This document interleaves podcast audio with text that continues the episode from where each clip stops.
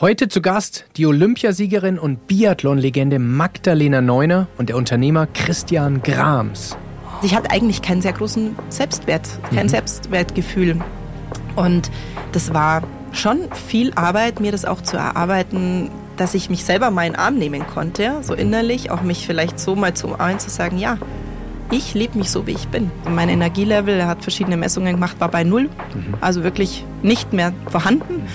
Und ich habe gesagt, ja, ich merke schon, aber ich habe halt auch Kinder und ich funktioniere halt einfach. Ich glaube, man braucht nicht zu so denken, dass man plötzlich Buddha ist und ja. auf der, äh, irgendwie nur noch auf der Wolke schwebt, sondern ich glaube, mentale Fitness besteht auch daran, sich sehr, sehr schnell wieder in einen guten Zustand zurückzubringen. Und da kriege ich echt Gänsehaut, weil das war wirklich so.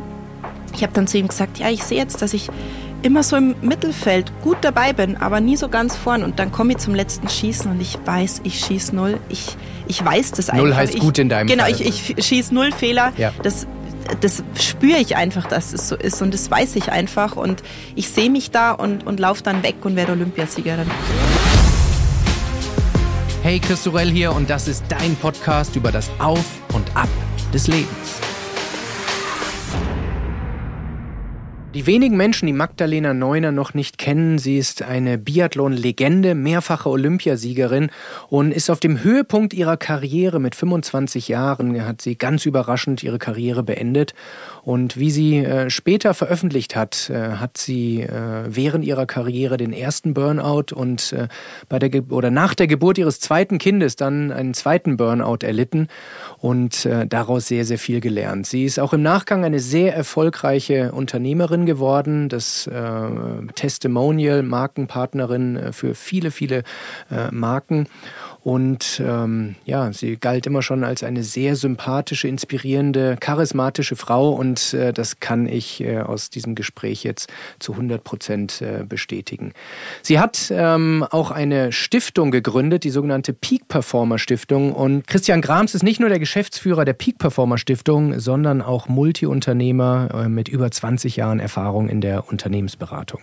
Mit beiden möchte ich genau über diese Frage sprechen, wie wir ähm, nachhaltig Höchstleistungen äh, erbringen können.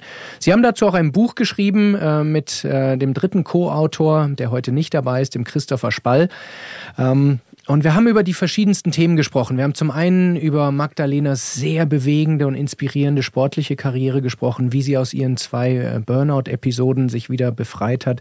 Wir sprechen über mentale Stärke, äh, und zwar nicht nur für Spitzensportler, sondern ganz pragmatische Tools, die wir alle nutzen können, um mit dem Stress, den Ängsten, den Sorgen besser zurechtzukommen und uns aus Krisen äh, wieder selbst zu befreien und noch stärker äh, zurückzukommen.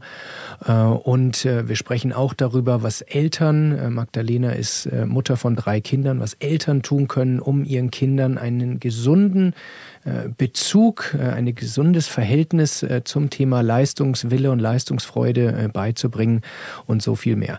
Aber für den Moment wünsche ich euch jetzt erstmal viel Freude mit dem Auf und Ab von Magdalena Neuner. Herzlich willkommen zu einer neuen Episode des Auf und Ab Podcast. Ich habe heute zwei besondere Gäste eine äh, Gästin. Ähm, ich weiß, das ist grammatikalisch falsch. Ich werde auch dafür oft kritisiert in Social Medien, aber ich sage es trotzdem, weil ich äh, empfinde es als zeitgeistig im Moment auch, auch das äh, in der weiblichen Form zu sagen. Und äh, die beiden Menschen, die ich gleich vorstellen werde, haben ein Buch vorgelegt. Es nennt sich Peak Performer. Von Spitzenleistern lernen, das echte Leben zu meistern. Und ich möchte ehrlich sein, als ich den Titel gelesen habe, und auch die, äh, die Autoren war ich ziemlich skeptisch, weil ich dachte, okay, jetzt kommt wieder eine Spitzensportlerin, die den Leuten erklärt, was man vom Sport lernen kann und dass man äh, noch besser werden muss, noch mehr Performance abliefern muss und, und, und, und, und. Ähm, aber ich habe trotzdem reingelesen und muss sagen, ich war komplett überrascht, äh, weil ähm, die Message ziemlich das Gegenteil von dem ist, was man vom Titel und, und vom Deckblatt äh, erwarten würde.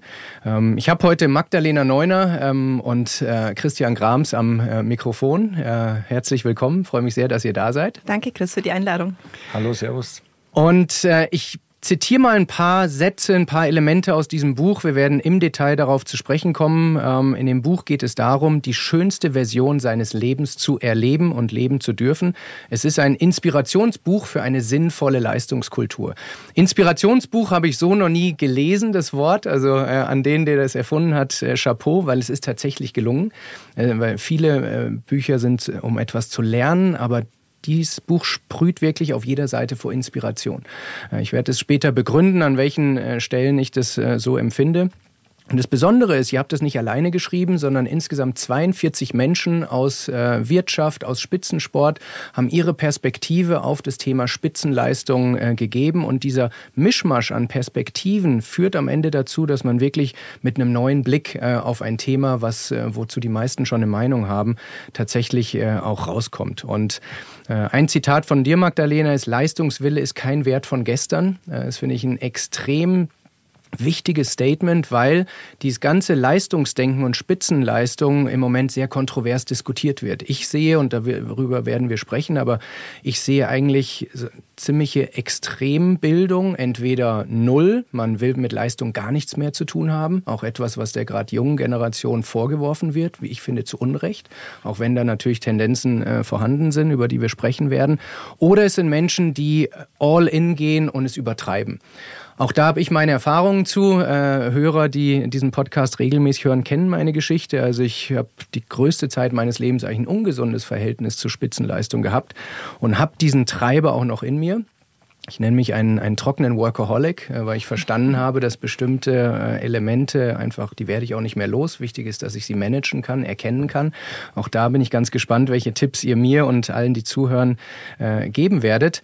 Aber diese Diskussion aus meiner Sicht sehr, sehr zeitgemäß. Von daher vielen Dank, dass ihr hier seid und vielen Dank, dass ihr dieses sensationelle Buch geschrieben habt und heute mit mir darüber reden wollt. Gerne, sehr wir gerne. freuen uns darüber zu sprechen. Gut, so, ähm, eine Frage, die hier äh, in den Raum gestellt wird. Wie können wir Menschen zu Leistung und Höchstleistung animieren, ohne sie zugleich ins Risiko zu schicken, physisch und oder psychisch zu verbrennen? Das ist, finde ich, die Kernfrage, die unsere Gesellschaft oder eine der Kernfragen, es gibt andere, aber eine große Kernfrage, weil die Realität ist auch, dass viele Menschen die Höchstleistungen bringen, ähm, rauschen von einer Spitzenleistung äh, zur anderen, aber dazwischen sehr oft in einen Burnout, in eine Krise, in, ein, in eine Erschöpfung in Form von Selbstzweifeln, von Angstzuständen, von Panikattacken, von äh, Energielöchern. Bevor wir auf all diese Themen kommen, habe ich äh, an dich, Magdalena, meine erste Frage. Und ähm, im Auf- und Ab-Podcast sprechen wir über die Höhen und Tiefen äh, von, von Spitzenleistern, von Menschen, die ein, ein bewegtes Leben haben. Und bevor wir auch zu deinen Tälern kommen, die auch sehr eindrücklich hier in dem Buch geschrieben sind, was ist in deiner Zeit als Profisportlerin das emotional schönste Erlebnis, an das du dich gerne zurückerinnerst? Das ist ganz schwierig zu beantworten, weil ich glaube, insgesamt diese ganze Zeit gesehen war für mich emotional aufgeladen und ähm, intensiv in allen Bereichen. Also wenn ich daran denke, wo ich das allererste Mal Weltmeisterin geworden bin mit 19 Jahren, 2007, das war für mich Emotion pur. Mhm. Und trotzdem gab es in diesen, ja, eigentlich nur sechs Jahren Weltcup-Sport so viele einzelne emotionale Momente, dass es, glaube ich, sehr schwierig ist, einen herauszufiltern. Äh, klar, die Olympischen Spiele 2010, dort habe ich mir einfach meinen Kindheitstraum erfüllt. Mhm. Meine Eltern waren vor Ort. Das war für mich einfach nochmal ganz anders als jeder, jede Weltmeisterschaftsmedaille, die natürlich auch schon großartig ist, aber das war einfach vom, von der Emotion anders, weil es so ein gestecktes Ziel war, mein Lebensziel in sportlicher Hinsicht, mhm. das ich dann zusammen mit meinen Eltern erleben durfte. Und diesen Weg geht man ja gemeinsam. Also meine Eltern haben mich ja überhaupt dazu gebracht, diesen Sport zu machen, diesen Weg überhaupt so gehen zu können, zu dürfen und am Ende damit erfolgreich zu sein. Und das gemeinsam geschafft zu haben, natürlich mit dem Team drumherum, mit Trainern und, und allen, die ihren Teil dazu beigetragen haben, das ist schon ein i-Tüpfelchen, mhm. definitiv. Aber beschreib uns doch nochmal ein bisschen genauer, wie es wirklich ist, über die Ziellinie zu fahren oder vielleicht auch die Meter davor, weil die meisten Menschen werden sowas nie erleben. Sie kennen es aus dem Fernsehen, schon da haben sie Tränen in den Augen. Ja. Aber wie ist es, wenn man es aus der Ich-Perspektive sowas erlebt? Ich glaube tatsächlich, dass man das als Fernsehzuschauer oft besser greifen kann, als wenn einem das selber passiert.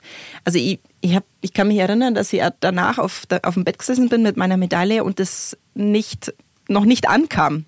Also es hat ein bisschen gedauert, bis ich das realisiert habe, dass es wirklich jetzt passiert ist und dass, äh, dass ich diesen Erfolg wirklich hatte. Man muss vielleicht auch dazu sagen, es wird einem jetzt nicht unbedingt die Luft und die Zeit gelassen, dass man sich wirklich darüber freut. Ich meine, der Moment, wo du über die Ziellinie läufst, das ist so wow. Also das kann man an den Fotos sehen, an den Videoübertragungen. Freude pur, ja, geschafft, einfach Erleichterung pur, Freude, Emotion ja, so zehn Minuten später stehst du dann in der langen Schlange der, der Mikrofone, die dir unter die Nase gehalten werden und äh, rennst zur Dopingkontrolle, zur Pressekonferenz und mhm. nach A und B und C und bis Z. Und das ist dann, ja, da ist irgendwie nicht viel Platz für Emotionen und Freuen und Genießen. Das mhm. Genießen, das kam erst so ein bisschen danach, also wirklich dann zu Hause, wo ich das dann auch so verstanden habe. Aber es ist sehr schnell, das mhm. Ganze. Sehr schnell und kurz. Ja. Christian, du hast ja einen ganz anderen Lebens- und, und, Berufsweg. Was würdest du als dein emotionales Highlight äh, bisher beruflich äh, bezeichnen? Oh, sehr gute Frage. Was ist so mein emotionales Highlight? Ist eher so der Rückblick, würde ich sagen. Mhm. Ähm, wir hatten letzte Woche eine Jahresabschlussfeier, wie jetzt ja immer so der erste Freitag im Monat. Und ich gebe gerade so den Staffelstab in der Firma über. Das ist eher mhm. so die Emotion, die bei mir da stark hochkommt. Ähm, weil ich immer gesagt habe, ähm, wenn ich 50 bin, möchte ich nicht mehr an der Front stehen. Mhm. Alles ist sehr kurzlebig, es ist äh, ja, sehr dynamisch und wir müssen junge Leute ranlassen. Und das, glaube ich, ist so die Emotion zu sehen, dass man irgendwas übergeben kann. Und heißt nicht, dass ich komplett weg bin, aber dass andere in die Verantwortung schlüpfen. Mhm. Magdalena, du hast gerade einen Höhepunkt beschrieben und zeitlich ziemlich schnell danach ging es ja in ein, eine, eine erste Krise, die du auch in dem Buch beschreibst. Äh, du beschreibst sehr eindrücklich, wie du im Olympischen Dorf sitzt, in einem sehr kargen Zimmer, äh, zwar die Goldmedaille hast, aber auch so ein bisschen enttäuscht bist, äh, wie du dich gerade fühlst. Und ähm, ich will nicht zu viel vorwegnehmen, das können Menschen nachlesen, aber dieses wahnsinnige Programm, was nachher abgespult wird, du hast angesprochen, Presse, Rückreise, Empfang auf dem Münchner Marienplatz äh, und, und, und, und, und, ist etwas, was dich tatsächlich dann auch emotional ähm, ausgebrannt hat. Kannst ja. du uns da ein bisschen mitnehmen, wie Menschen, die würden ja sagen, da musst du doch glücklich sein, Lebenstraum erreicht. Und be bevor du antwortest, wir sprechen hier viel mit Menschen, die ihre, ihre Peaks, ihre Zenite erreichen können. Und ganz oft beobachten wir, dass das der Punkt ist, wo Menschen in ein Loch fallen. Woher kommt das? Ich glaube, das waren mehrere Faktoren. Ich habe ich beschreibe das gern wie so ein Puzzle, das sich dann so zusammenfügt und irgendwann voll ist und dann, ja, es dann nicht mehr weitergeht oder irgendwie zusammenklappt. Ähm, ich glaube, begonnen hat es schon am Anfang, also vor den Olympischen Spielen, als wir zur Vorbereitung nach Vancouver Island geflogen sind, habe ich gemerkt, dass so die Stimmung anders ist als sonst. Mhm. Alle waren ziemlich angespannt. Ähm, klar, Olympische Spiele, nur alle vier Jahre, alle hatten auch gewisse Ziele und wir waren auch ein Team, wo definitiv jeder aufs Podest laufen konnte. Also wirklich ein wahnsinnig starkes Team und ja, jeder war so für sich die ganze Zeit und wir waren da zwei Wochen im, also ich glaube, es hatte vier Meter Schnee, du konntest nicht einmal aus dem Fenster schauen. Ich meine, das war irgendwie, irgendwie echt cool, äh, Wahnsinn, aber es war, ähm, ja, es war nur Training und sich ausruhen und so viel mehr drumherum gab es irgendwie nicht. Also so mhm. gemeinschaftliches, so, so Teamgefühl oder so war ein bisschen schwierig, aber auch nachvollziehbar. Also jeder war auch wirklich so in seiner Blase und hat für sich äh, hingewerkelt. Ähm, dann sind wir zu den Olympischen Spielen und klar, euphorisch äh, fährst du dahin und freust dich drauf und kommst halt dann in ein olympisches Dorf, was so halb fertig ist, überall stapfst durch den Schlamm und dich im Matsch. Also die romantischen Vorstellungen von so einem tollen kleinen olympischen Dorf sind, naja, nicht immer realistisch, muss man mhm. sagen. Ist jetzt aber auch nicht weiter schlimm.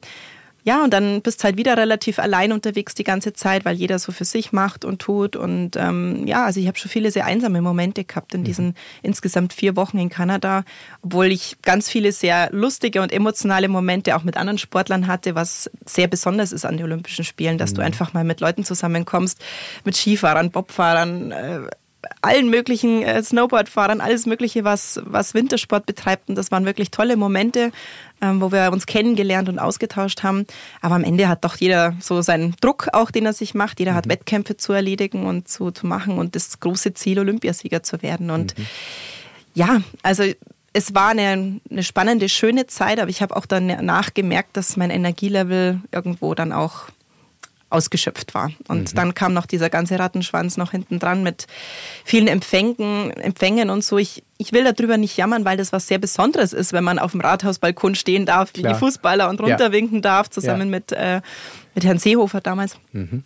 Ähm, und trotzdem war ich echt fertig danach. Also einfach kaputt, müde, mhm. kaputt.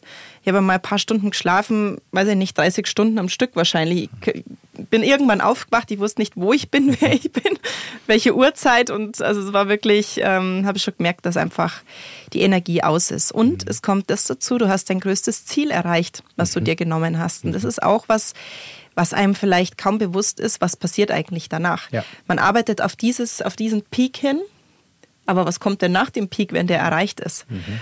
Und es ist immer einfacher zu wissen, wo das Ziel ist. Und ich habe auch meine Sicht auf Ziele insgesamt total verändert danach, weil ich da war mir nicht so bewusst, wie wichtig dieses Ziel ist, weil dieses Ziel war immer da. Von mhm. Kindheit an wusste ich, wo ich hin will. Nur danach war es echt schwierig, mich zu motivieren, weil ich nicht mehr wusste, was mein Ziel ist. Ja. Und ich habe gelernt, wieder bewusste Ziele zu setzen, auch täglich, wöchentlich, jährlich, wie auch immer. Hatte dann das Ziel, ähm, noch die Heimweltmeisterschaften in Deutschland, äh, in, in Ruppolding erleben zu dürfen. Mhm.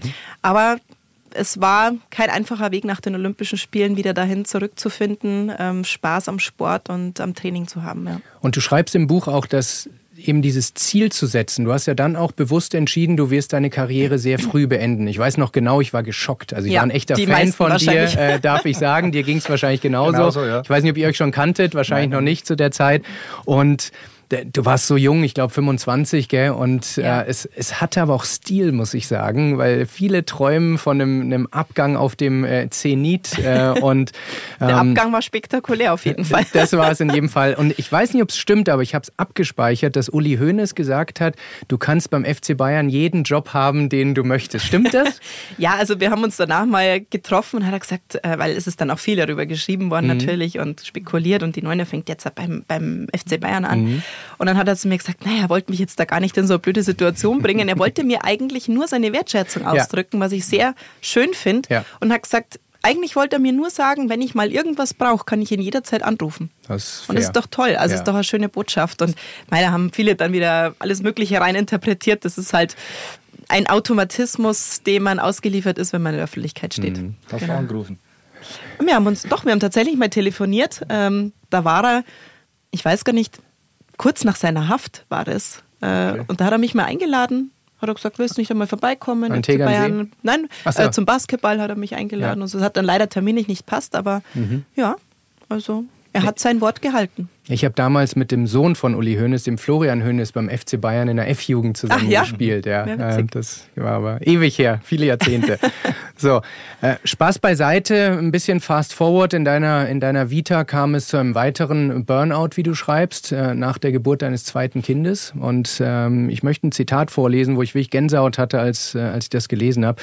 Meine Lernkurve nach Olympia reichte nicht aus, äh, um mich vor meinem zweiten Burnout zu bewahren. Ähm, und ich kriege deshalb Gänsehaut, weil ich da viel mit Menschen arbeiten, die Energiekrisen haben und wir sehen wahnsinnig oft Rückfälle. Ähm, das erste Mal denkt man, okay, man ändert ein paar Sachen und, und dann das zweite Mal ist drei Monate, sechs Monate oder wenige Jahre später. Ähm, und wie objektiv du darauf schaust und auch die, die Verantwortung dafür übernimmst, äh, ist beeindruckend, weil du siehst, man braucht eine Lernkurve, um das zu verhindern. Ja. Wie guckst du da heute drauf? Ähm, ich gucke da ganz reflektiert drauf, würde ich sagen, weil ähm, ich glaube, bei dem zweiten Mal konnte ich jetzt insofern vielleicht, ja, nicht nur selbst was dafür, weil ich einfach gesundheitliche Probleme gekriegt habe und mhm.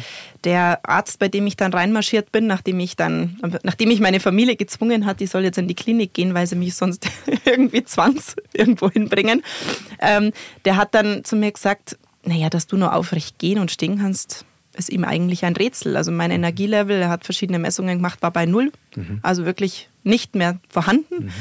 Und ich habe gesagt, ja, ich merke schon, aber ich habe halt auch Kinder und ich funktioniere halt einfach. Und mhm. ich glaube, dass dieses Thema haben ganz viele Mütter, auch wenn wir gar nicht so viel drüber sprechen. Es, es sind jetzt nicht prinzipiell die Kinder, die uns jetzt die Schuhe ausziehen, aber es sind halt einfach die, die Erwartungen an uns selbst, auch das, was wir denken, was wir leisten sollen und müssen, um gute Mütter zu sein, aber auch noch berufstätig zu sein und den Haushalt noch perfekt zu schmeißen. Und ich bin so Typ Perfektionist mhm. und ich bin halt, wie unser Buch auch sagt, schon Typ Peak Performer. Ich will halt die Dinge auch immer 100 Prozent machen. Und, und um den Zuhörern, Entschuldigung, genau. wenn ich unterbreche, ja. äh, aber um ein Gefühl zu geben, man, man kann nachlesen, dass du zehn Tage nach der Geburt schon wieder Promotermine für deine Werbepartner gemacht hast. Waren Nicht ganz freiwillig, aber. Es waren zwölf, zwölf Partner zu der Zeit ja. ähm, und das ist ja schon ein, ein wahnsinniges ja. äh, Pensum. Das finde ich auch, das geht auch gar nicht. Also das, das muss man auch einfach sagen. Ich, äh, ich finde das unmenschlich, wenn man das macht. Ähm, ich habe das damals gemacht, weil mir Leute vermittelt haben, dass ich sonst weg vom Fenster bin, dass sich sonst niemand mehr für mich interessiert, wenn ich mhm. das nicht mache. Mhm. Und das ist eigentlich schon bodenlos. Also das muss man echt einfach mal äh, einfach auch mal ganz ehrlich sagen, man, ja. man darf sich als Mama sowas nicht sagen lassen und schon gar nicht in der Zeit nach der Geburt, weil sechs Wochen ist offiziell Wochenbettzeit. Ja. Und da legt man sich normalerweise hin und lässt sich's gut gehen. Ja. Ich weiß, dass das wahrscheinlich die aller, allerwenigsten Mamas machen können und machen, aber man sollte definitiv nicht nach zehn Tagen schon wieder arbeiten. Und äh, ich wusste, dass das nicht gut ist, aber ich habe ähm, ja Leute um mich herum gehabt, die mir vermittelt haben, dass ich das so machen muss. Mhm. Und davon habe ich mich Gott sei Dank danach ge gelöst. Und das ist auch wieder diese Lernkurve gewesen. Ich musste erst nochmal run noch mal runterrauschen. Ich hatte, wie gesagt, gesundheitliche Probleme, war wirklich echt am Ende, konnte nicht mehr, dann schläfst halt auch nicht viel. Mhm. Und ähm, daraus habe ich gelernt, okay, ich muss jetzt meinen eigenen Weg gehen, ich muss Selbstfürsorge noch größer schreiben. Ich muss eigenverantwortlich mein Leben planen und machen. Ähm, ja, und jetzt äh, bin ich, glaube ich, an dem Punkt, wo ich sage, ja, das hat sich alles sehr gelohnt. Auch die Tiefpunkte haben sich sehr gelohnt, weil ich sonst nicht so mit mir selbst umgehen würde. Mhm. Ja. Über die Details, wie du das gemacht hast, möchte ich äh, gleich gerne noch ein bisschen sprechen. Aber Frage an dich, Christian. Du arbeitest ja auch viel mit Menschen, die über ihre Grenzen regelmäßig hinausgehen. Warum tendiert tendieren sogenannte Peak-Performer, Spitzenleister dazu? Welche Kräfte haben sie in sich, äh, dass sie Grenzen erkennen, aber ignorieren und auch dauerhaft ignorieren? Ich will gar nicht sagen ignorieren, vielleicht bewusst sogar überschreiten. Oder, okay. ähm, ein Peak-Performer ist für mich ganz klar derjenige, der weiß, wie man mit seinen Grenzen umgehen muss. Ähm, du kannst zu Spitzenzeiten äh, sicher die Grenze mal überschreiten, übergehen. Äh, beim Sportler vielleicht im Wettkampf nur mal 10% mehr zu geben ähm, aber ich halte es schwierig, genauso bei uns in Wirtschaft, wenn du permanent über deine Grenze gehst. Mhm. Funktioniert aus unserer Sicht auch nicht. Also ich war auch immer so der, wahrscheinlich im Sport würde man sagen, Trainingsfall. Ich habe immer nur so das Nötigste gemacht. Für mich war das Motto in der Schule, die vier ist die zwei des kleinen Mannes. Mhm. Und mit wenig Aufwand irgendwie das Ergebnis zu schaffen. Aber wenn es darauf ankommt, und so ist heute, wenn wir einen Pitch haben oder dergleichen, dann musst du performen, dann musst du vielleicht über die Grenze gehen. Und das, glaube ich, ist die Kunst, das zu machen. Ähm, Warum das Peak Performer öfter machen, öfter machen können, ähm, ist für mich relativ einfach. Wenn man was mit Leidenschaft macht, wo wir wieder bei unserem Thema Leisten sind, mhm. ähm, dann sind das für mich zwei Komponenten. Das eine ist, ich mache es automatisch gut, wenn ich was mit Leidenschaft betreibe. Und das andere, ich mache es mit Freude, ich habe Spaß daran. Und dann fällt es einem auch nicht so schwer oder ganz im Gegenteil, dann motiviert es, macht Spaß. Und also so habe ich mein ganzes Leben. Ich bei allem, was ich gemacht habe, wahnsinnig Freude und Spaß gehabt. Und mhm. das, glaube ich, ist so die Kunst. Und darum haben wir uns auch in der Stiftung verschrieben, so die erste Stiftung für mehr Freude am Leisten. Mhm. Es ist nichts Negatives, wenn man was leistet. Man kann aus eigenem Antrieb jede Menge schaffen. Ja. Ähm, macht das mit Leidenschaft, habt Spaß dran, es wird automatisch gut. Es ist ja auch aus dem, aus dem Stressmanagement weiß man ja, dass es zwei verschiedene Arten von Stress gibt.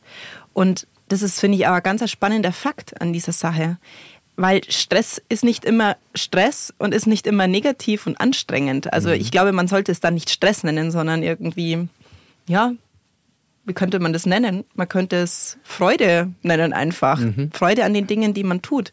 Und das ist so der Unterschied. Du kannst äh, Arbeit machen, die dir keinen Spaß macht. Da wird auch weniger Arbeitspensum dich stressen mhm. und dich runterziehen. Und dann gibt es halt Dinge, wie der Christian sagt, wenn du dafür brennst und wenn das einfach Spaß macht. Und Leistungssport wirkt ja auch so, dass wir sagen, wie kann man dieses Pensum auch schaffen mhm. und so. Aber ich würde sagen, die meisten, die Leistungssport betreiben, machen das aus natürlich einer inneren, aus dem inneren Antrieb und einfach aus einer riesen Leidenschaft dafür. Man brennt ja. dafür man ist auch viel mehr bereit dafür auch zu geben und empfindet es natürlich nicht als Stress, mhm. sondern als was Schönes. Mhm. Und ich habe diese Momente oft gehabt, einem Ausdauertraining, wo man sicher einmal vier Stunden oder fünf Stunden unterwegs ist auf dem Rad, wo ich gedacht habe, Mensch, wie toll ist es, dass ich in meiner Arbeitszeit in der Natur draußen sein darf und Sport machen darf. Mhm. Diese Dankbarkeit und Wertschätzung an diesem, diesem Thema gegenüber. Für mich wäre das schlimmer gewesen, eine Stunde meine Steuer, äh, Steuererklärung zu machen. Da wäre ich bestimmt sehr kaputt danach gewesen im Gegensatz zu anderen Sachen. Kann ich und sehr. ist dieser Unterschied sehr wichtig. Ja, das Absolut. ist ganz wichtig. Also ja. wenn ich in meiner Zeit so zurückdenke, ähm, du kannst es nicht ganz vermeiden, dass du mal so negative Stresssituationen ja. hast, aber die ziehen dich runter, die kosten Kraft, die mhm. machen dir ein Thema. Und ähm, die muss man einfach vermeiden, gering zu halten. Mhm. Das andere ist Freude und es ist Spaß und das motiviert wieder und gleicht das wieder aus. Genau.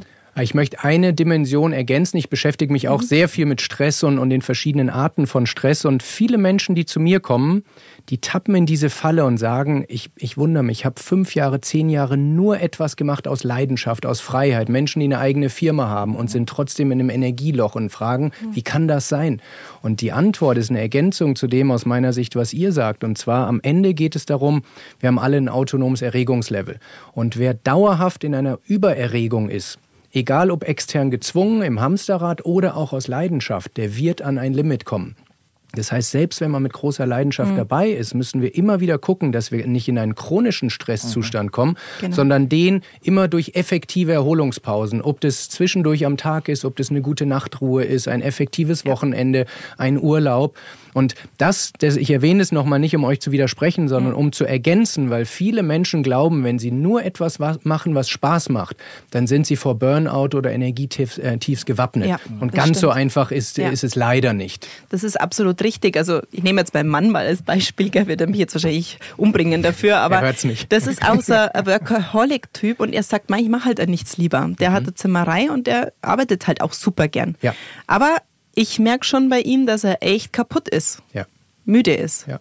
Obwohl er natürlich seinen Job liebt. Mhm. Und wir haben dieses Gespräch auch. Ich bin mittlerweile auch Resilienztrainerin mhm. und äh, habe mich mit Stressmanagement beschäftigt und ähm, habe mich, äh, habe da ein kleines Studium gemacht und ich sage einmal, du brauchst trotzdem den Ausgleich. Jeder Mensch braucht auch mal Ruhe und Erholung. Ja. Und Leute, die, so wie mein Mann, immer am Rödeln sind und am Machen, die tun sich so schwer runterzufahren. Absolut. Im Urlaub mal ruhig zu sitzen, mal in Ruhe einen Kaffee zu trinken. Da merke ich dann schon wieder, ja, was machen wir jetzt als nächstes? Was machen wir jetzt? Das, das muss man auch lernen. Absolut. Runterzufahren und auch zu sagen, ja, es ist was Gutes, mal nichts zu machen. Ja. Nur zu entspannen. Konnte ich gar nicht. War ja. eins zu eins ja, ich glaube, das kennen viele, dieses war Thema. genau der gleiche. Aber ja. irgendwann merkte ich, du musst es machen, weil auf Dauer diese Spitzenleistung nicht funktioniert. Wie ja. du gesagt hast, auch wenn ich Freude dran habe, ich muss immer wieder mal schauen, wo kann ich mehr Auszeit kriegen, wo kann ich wieder Energie mhm. tanken. Und Absolut, ja. Und jetzt kommt eine weitere wichtige Mythos, dass viele Menschen den Unterschied zwischen Abschalten und Umschalten nicht mhm. verstehen. Denn sie denken, nur weil sie nicht arbeiten, dann aber privat irgendwas machen, was das Erregungslevel trotzdem ja. hochhält. Ob es Bungee-Jumpen ist, ja, Fallschirmspringen ja. oder auch Städtereisen, Kulturtrips oder so oder durch den Baumarkt gehen. Das sind banale Beispiele, mhm. aber am Ende geht es darum, wie viel Informationen muss unser Nervensystem verarbeiten.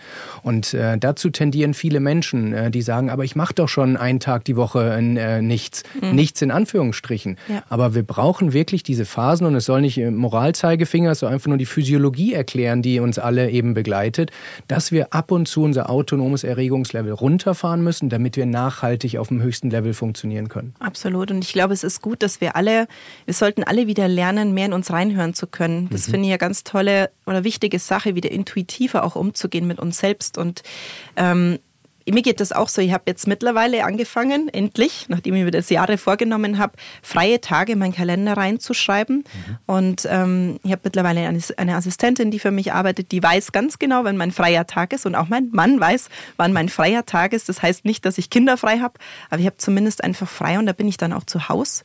Und ich mache dann auch keine Aktionen an diesen Tagen. Und ja. ich merke einfach, ich brauche das mehr als früher. Früher konnte man das auch einfach noch besser managen, aber ja, ich meine, die Zeit geht an keinem vorbei und es ist einfach so, umso mehr Herausforderungen wir haben. Und äh, ja, wir hatten jetzt auch ein spannendes Jahr. Wir haben unser Buch geschrieben, ich habe viele verschiedene äh, Sachen gemacht. Ich brauche schon mehr Ruhephasen als früher und das muss man sich dann auch einfach mal selbst eingestehen. Und das ist ja nichts Schlimmes. Absolut nicht. Aber wie hast du denn, du, du bist Spitzensportlerin gewesen, da ist ja Regeneration Teil des Trainings, genau. kann man sagen. Ich ja. erlebe so oft und ich zähle mich auch dazu, dass man diese, diese Erkenntnis aus dem Sport irgendwann an den Nagel hängt und sagt, im Geschäftsleben gelten andere Regeln. Also wie kann es sein, dass jemand wie du, der es so gelernt hat von der Pike, es trotzdem im, in, einem, äh, in der Nachsportphase trotzdem immer wieder ignoriert? Mhm. Ich würde sagen, ich habe es gar nicht unbedingt ignoriert, aber es war manchmal einfach gar nicht möglich. Mhm. Ich hätte es gerne möglich gemacht, aber durch Faktoren von außen, wie gesagt, du hast dann ein Management oder Leute, die halt, wo du halt Verpflichtungen hast ja. und du weißt, ich, ich kann jetzt auch gerade nicht anders. Ich würde mich jetzt gerne ein paar Tage auf die Couch legen, aber mhm. es geht halt einfach nicht. Und da habe ich mich jetzt schon, glaube ich, auf ein ganz gutes Level gearbeitet, dass ich einfach insgesamt weniger mache. Ja. Einfach weniger arbeite und halt auch viel mehr absag. Mhm. Lernen, Nein zu sagen, ist ein ganz ja. wichtiges Thema. Das musste ich wirklich lernen. Das ähm, ist mir schwer gefallen, also gerade zu meiner sportlichen Zeit und auch danach noch, weil ich so aufgewachsen bin mit diesen Glaubenssätzen, es allen recht machen zu müssen, mhm. immer freundlich zu sein. Und mittlerweile kann ich auch sehr freundlich und bestimmt Nein sagen. Mhm. Ich glaube, das ist, ähm, muss man auch erkennen, dass es nichts Negatives ist und dass viele Leute sehr viel Verständnis auch dafür haben. Abgesehen davon ist es sowieso deine eigene Entscheidung zu deinem Wohl. Und ich war als Sportlerin auch immer schon so, dass ich ähm, ganz bewusst diese Regenerationsphasen gebraucht habe und sogar ein bisschen mehr als andere. Also ich habe manchmal gemerkt, ich brauche jetzt einfach mal einen Tag Pause, wo andere gesagt haben, na, da ziehe ich jetzt noch durch. Mhm. Und naja, das ist halt leider auch nicht immer so möglich, weil es gibt halt einen festen Trainingsplan und mein Heimtrainer war da immer super. Wir hatten ein sehr freundschaftliches oder haben ein sehr freundschaftliches Verhältnis. Aber in der Nationalmannschaft ist es jetzt nicht so, dass jeder einfach sagen kann, ach, ich mache jetzt heute mal frei oder mal zwei Tage. Das ist halt einfach nicht drin. Mhm. Obwohl das, glaube ich, viel gesünder und viel sinnvoller wäre, ja. Und Sportler wissen ja mittlerweile, was Superkompensation ist, dass man den Trainingsreiz geben muss, aber dass das Wachstum eben in der Pause stattfindet Absolut, und ja. nicht in, in der nächsten Trainingseinheit. Und es ja. gilt auch für unseren kognitiven Muskel. Äh, Kreativität, was in eurem Job wahnsinnig wichtig ist, entsteht in den Pausen. Es ist kein Zufall, dass wir unter der Dusche oder beim Rasieren oder so den Einfall haben. Ähm, aber es wird eben von sogenannten Business-Athleten nach wie vor häufig äh, ignoriert. Du hast gerade das Buch angesprochen und da würde ich jetzt nochmal ein bisschen tiefer reingehen. Ich aus eigener Erfahrung, ich habe es natürlich wie die meisten von vorne angefangen und die ersten 20 Seiten sind ein Intro von dir und ich habe es dreimal gelesen. Ui, okay. Und es ist wirklich nicht übertrieben, weil ich selten so verdichtet so viele sinnvolle, schöne, wertvolle Sätze zu diesem Thema gelesen habe. Also ich weiß nicht, ob du sie geschrieben hast, wie lange daran rumgedoktert habt oder was, aber dieses Intro, es sind glaube ich 20 Seiten, sind wirklich purer Genuss und, und sehr, sehr viel Sinnvolles und es macht so viel Spaß. Oft kann man das Intro über, über, äh, überspringen, äh, um dann zum eigentlichen Teil zu kommen. Aber wer dieses Buch in die Hand nimmt, und ich hoffe, viele werden es tun, weil, auch darauf wollen wir hinweisen, die Erlöse von diesem Buch gehen an eure Stiftung, ja, die wir gleich richtig. noch erwähnen werden, was die tut tut, macht wundervolle Arbeit. Aber lest bitte dieses Intro. Es ist eine der stärksten äh, Passagen im ganzen Buch. Und Ihr dürft auch weiterlesen. Ja, genau. Das ist natürlich, äh, aber ähm, äh, kommen wir noch zu. Aber ein Begriff, der mir sehr viel Freude macht, ist der Begriff Leistungsfreude, den ihr verwendet. Ja. Ich habe es hier in meinen Notizen das Freude groß geschrieben, weil es Mittlerweile wird Leistung manchmal als etwas negativ konnotiertes gesehen. Es ist anstrengend, es ist mühselig, es ist vielleicht auch elitär äh, von zu ehrgeizigen Menschen. Und ihr bringt jetzt eine neue Dimension, dass es gerade auch Kindern und Heranwachsenden, dass man ihnen Freude daran beibringen darf, Leistung zu erbringen. Das Warum ist, genau ist das so wichtig? Für den wir stehen. Also Freude am Leisten wollen wir wieder vermitteln und das ja. müssen wir wieder in unsere Gesellschaft ähm, einbringen. Und es kann nicht sein, dass Leistung was Negatives ist. Also von dem müssen wir weg und darum auch unsere Arbeit mit den Kindern. Und äh, da müssen wir, glaube ich, unseren äh, dritten Autoren, den Christopher Spaller, nochmal mit ins, ins Boot holen und äh, ihn da erwähnen, weil er, würde ich sagen, Christian, ich glaube, das unterstreichst du, ein großer Ideengeber für viele, viele sehr sinnvolle Sätze in diesem Buch Absolut. war. Also auch der Ideengeber fürs Buch mhm. überhaupt, der gesagt hat, lass uns doch ein Buch machen. Wir waren ja erst skeptisch, gell, wir zwei, haben ja. gesagt, okay, mal schauen, können wir das überhaupt? Mhm. Was schreiben wir da rein? Ja. Also was ist unsere Botschaft und so? Dass am Ende so ein Projekt, dass sowas entstanden ist, das ist nur deswegen entstanden, weil viele, viele kluge Köpfe sich da echt angestrengt haben. Mhm. Nicht nur wir zwei, sondern viele andere. Und zu dem Intro nochmal. Ähm, wir hatten eine ganz tolle Schreiberin, die für uns äh, die Schreibarbeit erledigt hat. Ich habe viele Stunden mit ihr telefoniert und mhm. gesprochen. Wir hatten viele Workshops gemeinsam, ja. wo wir uns sehr, sehr angeregt unterhalten, diskutiert haben, ähm, vielleicht nicht immer einer Meinung waren, aber ja, also ich finde, die Heike, die das gemacht hat, die hat einfach eine großartige Arbeit geleistet, weil ich habe das Intro gelesen und habe mir gedacht, wie kann jemand das so gut verstehen, wie, wie ich es erzählt habe. Mhm. Also es ist ja nicht immer so, dass man was erzählt Absolut. und der Gegenüber das auch so schreiben kann, ja. so wiedergeben kann. Ja. Und sie hat mich über die ganze, wir haben das Intro ganz zum Schluss gemacht mhm. und sie hat mich über die, dieses ganze Buchprojekt, glaube ich, so gut kennengelernt und mhm. verstanden. Dass sie dir dann von der Seele schreiben Dass sie konnte. das so geschrieben hat. Wir haben sicher noch dann ein paar Mal am Intro rumgebastelt, aber äh, sie hat es genau auf den Punkt getroffen, genau die Dinge, die mir wichtig sind. Und mhm. ähm, das ist auch eine tolle Fähigkeit. Ähm, deswegen möchte ich die Heike da jetzt auch noch mal ein bisschen hervorheben, weil sie das so gut verstanden hat, was wir vermitteln wollen. Ja. Was das uns war ausmacht. Ein, ein richtiges Projekt, so ein Gemeinschaftsprojekt. Also genau. über ein Jahr haben wir in diversen Workshops uns oft getroffen, Interviews geführt, Interviews mit den ganzen Peak-Performern, dann ja. wir untereinander. Ähm, mit zwei tollen Menschen, Unterstützung vom Vertrag, Herr Verlag. Vom Verlag, ja. ja. Mhm. Ich, es gibt eine Stelle da, wo, wo ihr reflektiert und das bringt die, die Diskussion, die wir hier führen, auf den Punkt, wo du sagst, ähm, ich lese hier auch vor, ohne Fleiß, Disziplin, Leistungsbereitschaft und Durchhaltevermögen geht es nicht ähm, und erreichen wir nicht das nächste und übernächste Level, aber ein sich völlig verausgaben ist nicht notwendig. Ich habe diesen Satz meiner Frau ähm, vorgelesen, wir haben jetzt einen kleinen Jungen, der ist drei Monate alt und mich treibt das Thema auch sehr, dass ich ihm nicht die falschen Glaubenssätze, die ich in mir trage, Frage auch, auch weitergebe. Und sie hat mich gefragt, glaubst du, dass Magdalena mit dieser neuen Einstellung so erfolgreich gewesen wäre? Und du selber ein paar Zeilen später äh, greifst diese Frage auch auf, als hättest du uns in den Kopf geguckt und du sagst ganz offen, du weißt es nicht genau. Ähm, ob es äh, wirklich so gewesen wäre. Aber äh, die Frage ist, wärst du vielleicht noch erfolgreicher gewesen? Also man weiß es ja nicht. Glaskugel lesen äh, können wir nicht. Aber meine Frage ist, ist die folgende. Wenn du jetzt die 21-jährige Magdalena wärst und auf diesem wahnsinnigen Track, den du damals hattest, und dann kommt so ein Schlaumeier um die Ecke und sagt, mach doch mal ein bisschen ruhiger und überforder dich nicht und es gibt noch andere Dinge im Leben und so. Wie können wir von diesem rational Sinnvollen wirklich dazu kommen, dass es in der Phase, wo wir in diesem, in diesem Hype sind, auch wirklich offen dafür sind und vielleicht unser Verhalten anpassen? Weißt du, was mein großes Glück war, dass ich mit 19 angefangen habe, mit einem Coach zusammenzuarbeiten. Mhm. Und das war sehr ungewöhnlich. Erstens für die Zeit, das ist ja doch schon ein paar Jährchen her, 2007 habe ich angefangen mit ihm zu arbeiten und ich war sehr jung. Mhm. Und da war auch erstmal so das Verständnis von drumherum nicht sehr groß, weil viele gesagt haben, so ein Quatsch, brauchst du jetzt schon Therapeuten. Mhm. Also das ist heutzutage, ist es ein Thema, wo, wo alle wissen oder alle Bescheid wissen, aber da war es echt ein Thema. Und das hat mir sehr geholfen, auch in dieser herausfordernden Zeit gut damit umgehen zu können. Mhm. Nur manchmal war das von außen zu viel. Also ich, es, es ist halt immer schwierig zu sagen, ja, was hätte ich aus eigenem, äh, also aus eigener Kraft ändern können und was konnte ich nicht ändern.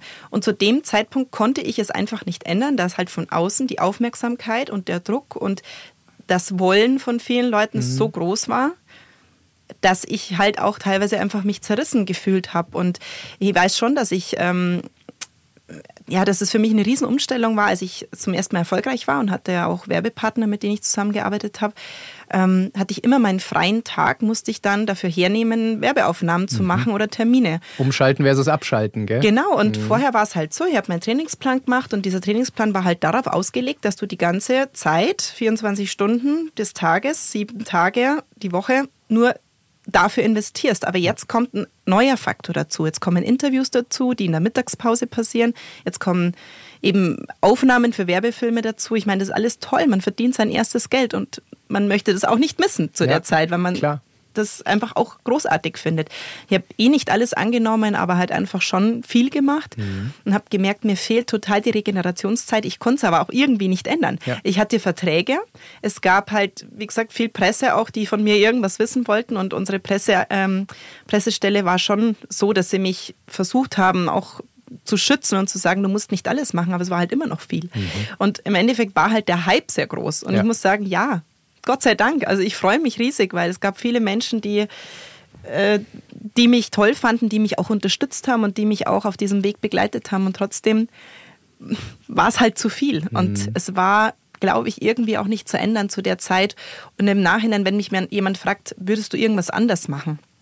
würde ich, glaube ich, sagen, nein, weil es genau dazu beigetragen hat, dass ich jetzt an dem Punkt stehe, wo ich bin. Genau. Und das ist ja bei dir genauso, Chris. Du hast mir erzählt, du hattest Tiefpunkte, du hast viel gemacht und viel ausprobiert in deinem Leben, aber du wärst nicht der Mensch, der du jetzt bist, ohne all das. Ja. Von daher finde ich das ja immer sehr wichtig, auch diese Punkte im Leben zu erleben.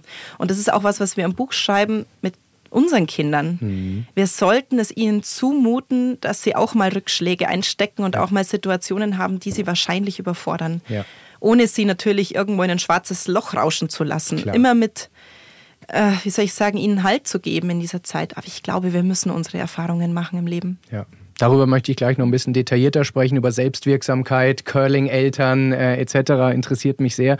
Äh, Christian, eine Frage an dich. Du, du bist ja Chef einer, einer Firma in einer Branche, wo Menschen auch dazu tendieren, äh, sich vielleicht ein bisschen selbst auszubeuten äh, etc. Wie coachst du Menschen oder wie, wie gibst du ihnen Hilfestellung, damit sie eben dieses gesunde Verhältnis, wofür ihr steht, äh, in ihrem Alltag äh, auch umsetzen? Ja, ich will gar nicht sagen ausbeuten, ich glaube, das ist das falsche Wort. Ähm, mein Job ist nichts anderes wie eine Art, ich sehe mich eher wie so ein Manager oder in einem, in einem Sportteam oder einem Fußballteam. Ich stelle mhm. ja lediglich auf. Ähm, es gibt viele Kollegen bei uns im Haus, die wissen Themen, Inhalte viel besser als ich. Mhm. Ich kann nur die Rahmenbedingungen zur Verfügung stellen. Mhm. Das sind alles hochintelligente Menschen. Ähm, ich stelle eine Art Plattform zur Verfügung, stecke vielleicht Grenzen ab. Darauf mhm. muss jeder oder kann sich jeder selbst bewegen. Und das Wichtigste ist ähm, gewisse Werte, die wir leben, wie wir miteinander umgehen und ähm, das geht zum einen mit sehr starken Vorbildfunktionen. Mhm. Also ich kann mich nicht selber aufopfern bis zum geht nicht mehr und ähm, und auf der anderen Seite ja, auch den Menschen Erfahrungen machen lassen. Ähm, wir haben das ganze Thema auch bei uns im Buch Fehlerkultur ist so eine Thematik. Ähm, ja, ist nicht leicht manchmal zuzuschauen. Mhm. Äh, früher habe ich die Fehler gemacht, bin immer neigrätscht. Aber was war die Konsequenz daraus? Die Leute haben es nicht lernen können, weil ich es nicht zulassen habe. Und ähm, ich glaube, dieser ganze Mix, also lasst den Leuten die Fehler machen, ihre Erfahrungen machen, biet ihnen die Plattform und lasst sie aber eigenständig, selbstbestimmt ihren Job machen. Das, glaube ich, ist die Kunst. So mhm. müssen wir agieren, müssen wir umgehen und ja, so versuchen wir das zu, zu leben täglich in unserem Job. Mhm. Ihr habt in eurem Buch eine Formel aufgestellt für Peak Performance und ein Element, wir werden die anderen beiden gleich noch äh, ergänzen, aber ein Element ist die Widerstandskraft. Äh, auch Resilienz genannt, äh, Neudeutsch, äh, oder man könnte auch mentale Stärke, mentale Gesundheit, mentale Fitness sagen. Du selbst als Spitzensportlerin sprichst auch äh, viel von mentaler Stärke. Sportler sind da viel ja, reflektierter, dass nicht nur um körperliche Stärke, sondern auch mentale Stärke äh, geht und auch eure Protagonisten sprechen das Thema immer wieder an. Und du sagst, als du aufgehört hast, warst du sowohl körperlich als auch mental fit wie nie, was nochmal unterstreicht, dass wirklich auf dem Zenit war. Wie definierst du als Sportlerin, weil es wird sehr inflationär gebraucht, aber wie definierst du für dich mentale Fitness und woran merkst du konkret, ob du jetzt eher schwach bist oder gerade richtig stark bist? Also für mich persönlich ist mentale Fitness eigentlich was ganz Banales, sehr bei sich zu sein. Mhm. Und ähm, sehr im Hier und Jetzt zu sein. Das ist so, ich meine, das klingt jetzt wieder so ein bisschen sehr zeitgemäß, wenn man so achtsam mhm. durch die Gegend läuft. Aber im Endeffekt ist es wirklich ein ähm, Wissen, was man selber braucht, intuitiv zu sein mit sich selbst, ähm, eben diese Selbstfürsorge zu spüren, ähm, zu wissen, wann die eigenen persönlichen Grenzen sind. Also mentale Fitness sind so viele, viele kleine Bausteine irgendwie. Also ich habe in dieser, in diesen, ja, muss gerade überlegen, 15 Jahre beschäftige ich mich jetzt mit dem Thema und mhm. habe eben auch mit dem Coach zusammengearbeitet und habe so viele verschiedene Techniken auch gelernt, um einfach ein paar Tools an der Hand zu haben. Was kann ich denn? möchte ich, ich gleich denn, noch aus dir rausleiern. Ja, also was kann ich denn machen, wenn ich abends im Bett liege und das Gedankenkarussell irgendwie schwirrt mhm. und so? Und ähm, ich habe Meditation für mich entdeckt, aber in allen möglichen Lebenslagen. Also ich meditiere auch im Zug, im Flieger oder sonst irgendwo. Da mache ich dann mhm. kurz meine Augen zu und entspanne mich. Ähm, ich habe tatsächlich auch eine Reiki-Ausbildung gemacht, weil ich auch einfach diesen, diese energetische äh, Komponente sehr wichtig finde. Also sich in einen guten Zustand zu bringen, selbst ähm, zu wissen, wo kann ich mich besser ausgleichen, wo kann ich einfach gucken, dass es mir besser geht, dass ich in einer Balance bin. Mhm. Und ja, ich glaube, das ist nicht jeden Tag gleich. Also manchmal ist die mentale Fitness besser und ich glaube auch äußere Faktoren. Gestern Abend zum Beispiel war meine mentale Fitness am Boden. Was Nachdem meine Kinder zwei Stunden sich angeschrien und gestritten haben, mhm. Kam dann irgendwann mein Mann heim und habe gesagt, Gott, also ich Bitte übernehmen. Bitte übernehmen. Ich kann nicht mehr. Äh, wo dann alle guten Vorsätze dann auch gleich mal über den Haufen sind. Wobei ich glaube, ich habe niemanden angeschrien. Mhm. Nur kurz vielleicht. Nur kurz und nichts intensiv. Hier kannst du dich entschuldigen.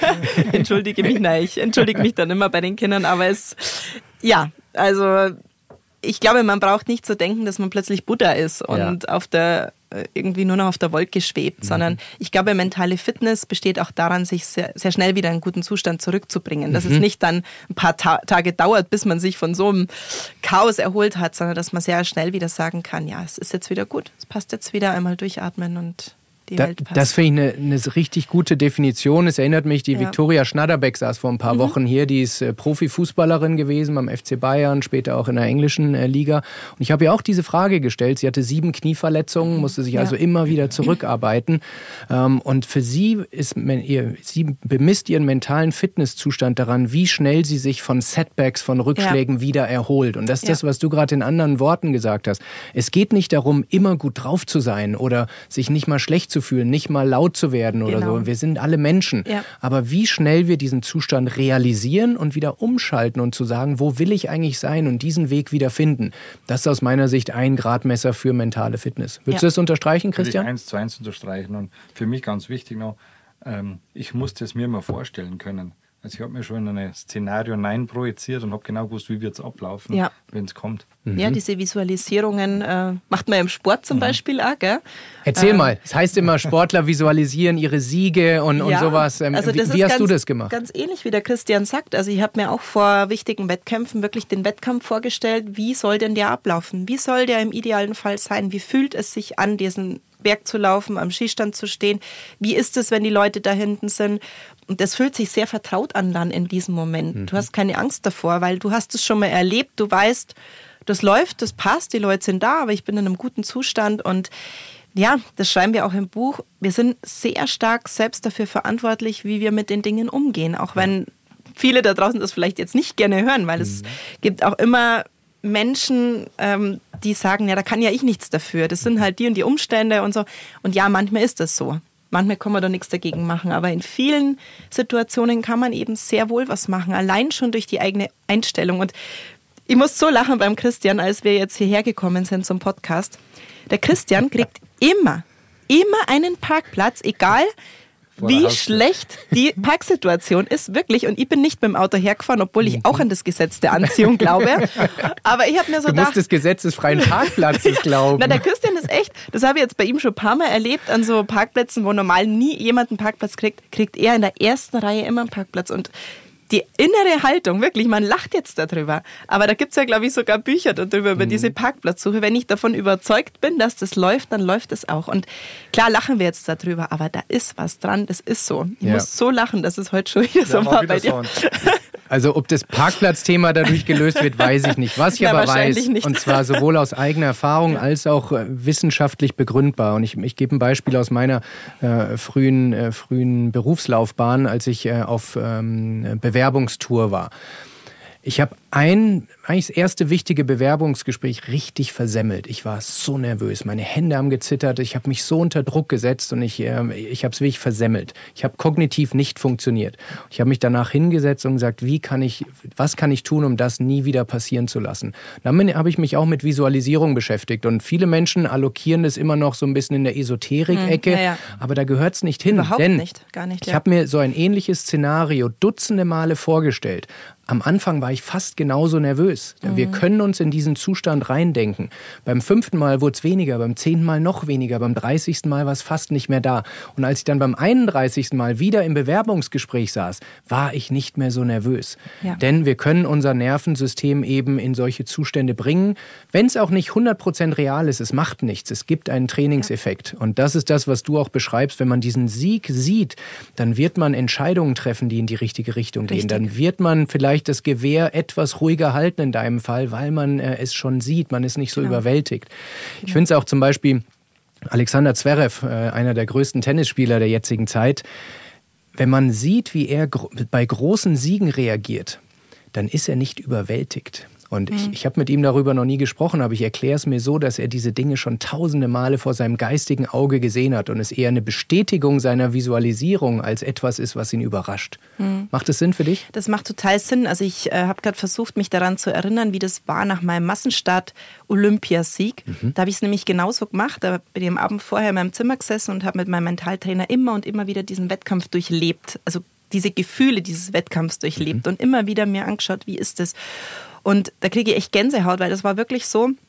Ich habe dann zu ihm gesagt, ja, ich sehe jetzt, dass ich immer so im Mittelfeld gut dabei bin, aber nie so ganz vorn. Und dann komme ich zum letzten Schießen und ich weiß, ich schieße null. Ich, ich weiß das einfach. Null heißt ich, gut in deinem genau, Fall. Genau, ich, ich schieße null Fehler. Ja. Das, das spüre ich einfach, dass es so ist und das weiß ich einfach. Und ich sehe mich da und, und laufe dann weg und werde Olympiasiegerin. Und genau so war es mhm. im Wettkampf. Ganz genau so. Ich kriege jetzt wieder Gänsehaut. Ja, ich bin wirklich, halt auch so ein also Sportfan. Ich, aber es und ich kann das nur jedem ans Herz legen. Und wie gesagt, das hat mit Esoterik echt nichts zu tun. Das ist Training. Ja. Das ist einfach Training sich vorzustellen, sich hineinzufühlen. Und als ich da über die Ziellinie gelaufen bin, war das ein anderes Gefühl, weil mhm. es war, ich war so stolz auf mich selbst eigentlich, mhm. oder? Wie soll man das beschreiben? Das war nicht, wie du sagst, nicht dieses Überwältigtsein, oh Gott, oh Gott, was ist mir da passiert, sondern eher das Gefühl, wow, du hast es echt oder? geschafft, du hast es mhm. echt durchzogen, du hast es echt gemacht. Und das ist schon nochmal was Tieferes. Mhm. Das ist schon was Tieferes, du hast mit dir selber machst du das dann so aus. Mhm. Das weiß kein anderer, vielleicht dein Mentaltrainer, aber du weißt selber, was du da investiert hast.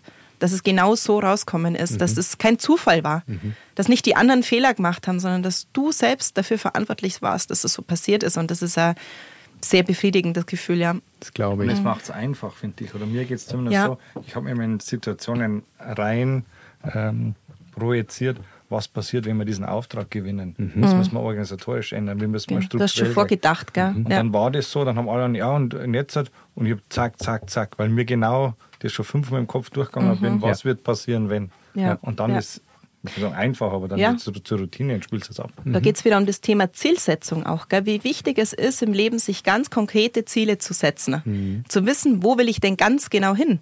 Weil es immer auch nochmal einen Unterschied macht, zu wissen, wo man ungefähr hin will oder wo man ganz konkret hin will. Das ist ein Riesenunterschied, auch im, im Privaten. Also ich, ich bin ja schon so, dass ich gerne und viel, das hast du vorhin schon mal gefragt, wie viel nimmt man denn eigentlich vom Leistungssport so mit in, mhm. in das echte Leben, in mhm. das normale Leben? Ich finde sehr viel. Mhm.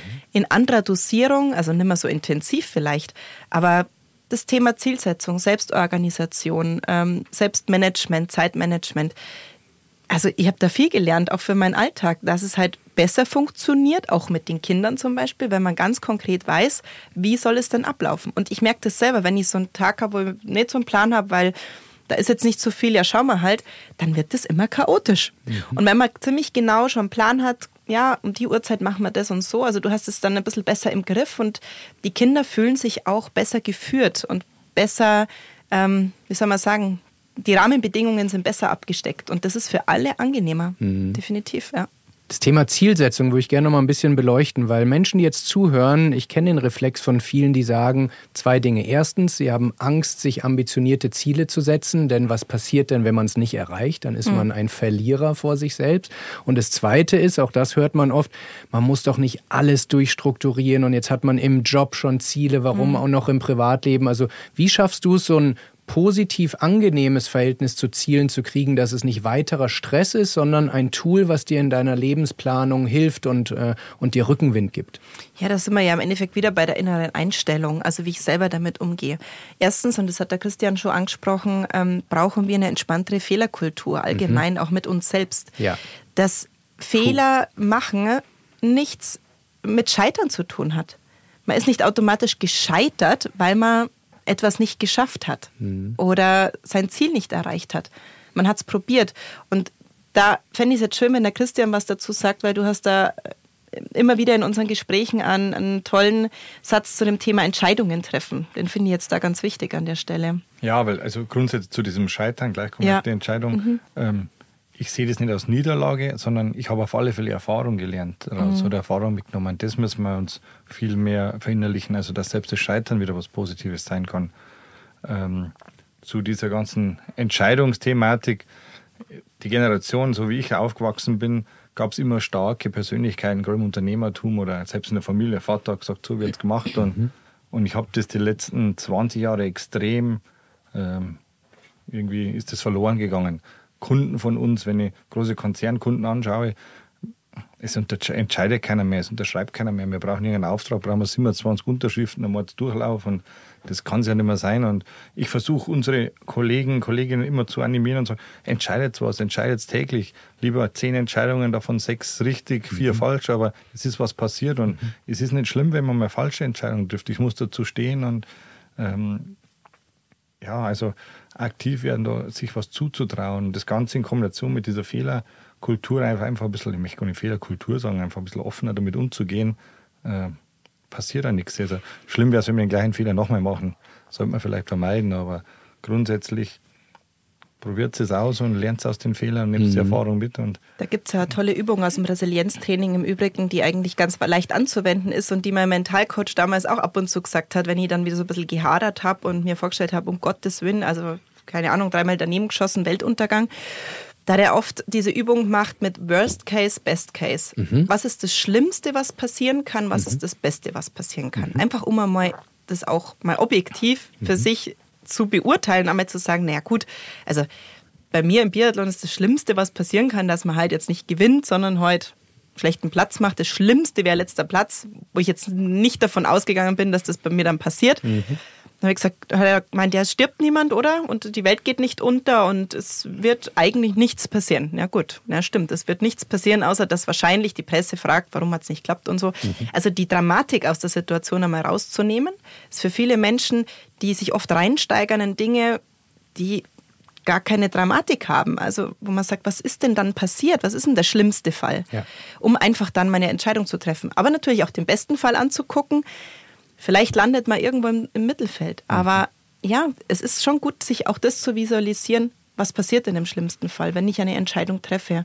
Und ähm, ja, das finde ich eigentlich eine ganz wichtige Übung, die ich tatsächlich auch öfter mal anwende, wenn ich nicht so richtig weiß, so wie ich damit umgehen soll. Und auch das finde ich so inspirierend, weil diese, diese Begriffe haben wir alle schon gehört. Mhm. Best Case, Worst Case. Aber die Frage ist, wer macht es denn tatsächlich? Wer nimmt sich die zehn Minuten Zeit? Genau. Ja. Und das finde ich eben so spannend, dass man fragt sich immer, wie können denn so Menschen wie du so, so tolle Leistungen erbringen? Ja, weil sie halt ihre Hausaufgaben machen, weil sie die zehn Minuten nehmen oder halbe Stunde oder wie lang es dauert, um das Mindset eben dahin zu rücken, äh, wo es hingehört. Aber die meisten, genau. wie du sagst, die lassen sich in diesem, wir sprechen von einem Amygdala-Hijacking. Mhm. Also Amygdala ja, ist eine genau. kleine Region ja, im Gehirn, die die Drama Queen genau. oder King, es soll jetzt nicht gegendert sein, äh, aber was negative Gedanken genau. überbewertet. Und der Präfrontalkortex, also der die Ratio hat, der tritt dann in den Hintergrund. Und mit einer Übung, wie du sie ähm, schilderst, schaffen wir es, dass sie die Aktivität der, äh, der Amygdala runterreguliert wird und wieder die Ratio übernehmen kann. Und genau. dann sind viele Dinge, die dramatisch wirken in, in, in einer undefinierten Art, mhm. auf einmal viel kleiner, als wir es glauben. Wir sehen genau. Handlungsoptionen und können dann mit klarem Kopf sagen, gehen wir links rum oder rechts rum. Richtig. Und Aber man sagst, muss die Hausaufgaben ja, machen. Richtig, man muss es trainieren. Genau. Also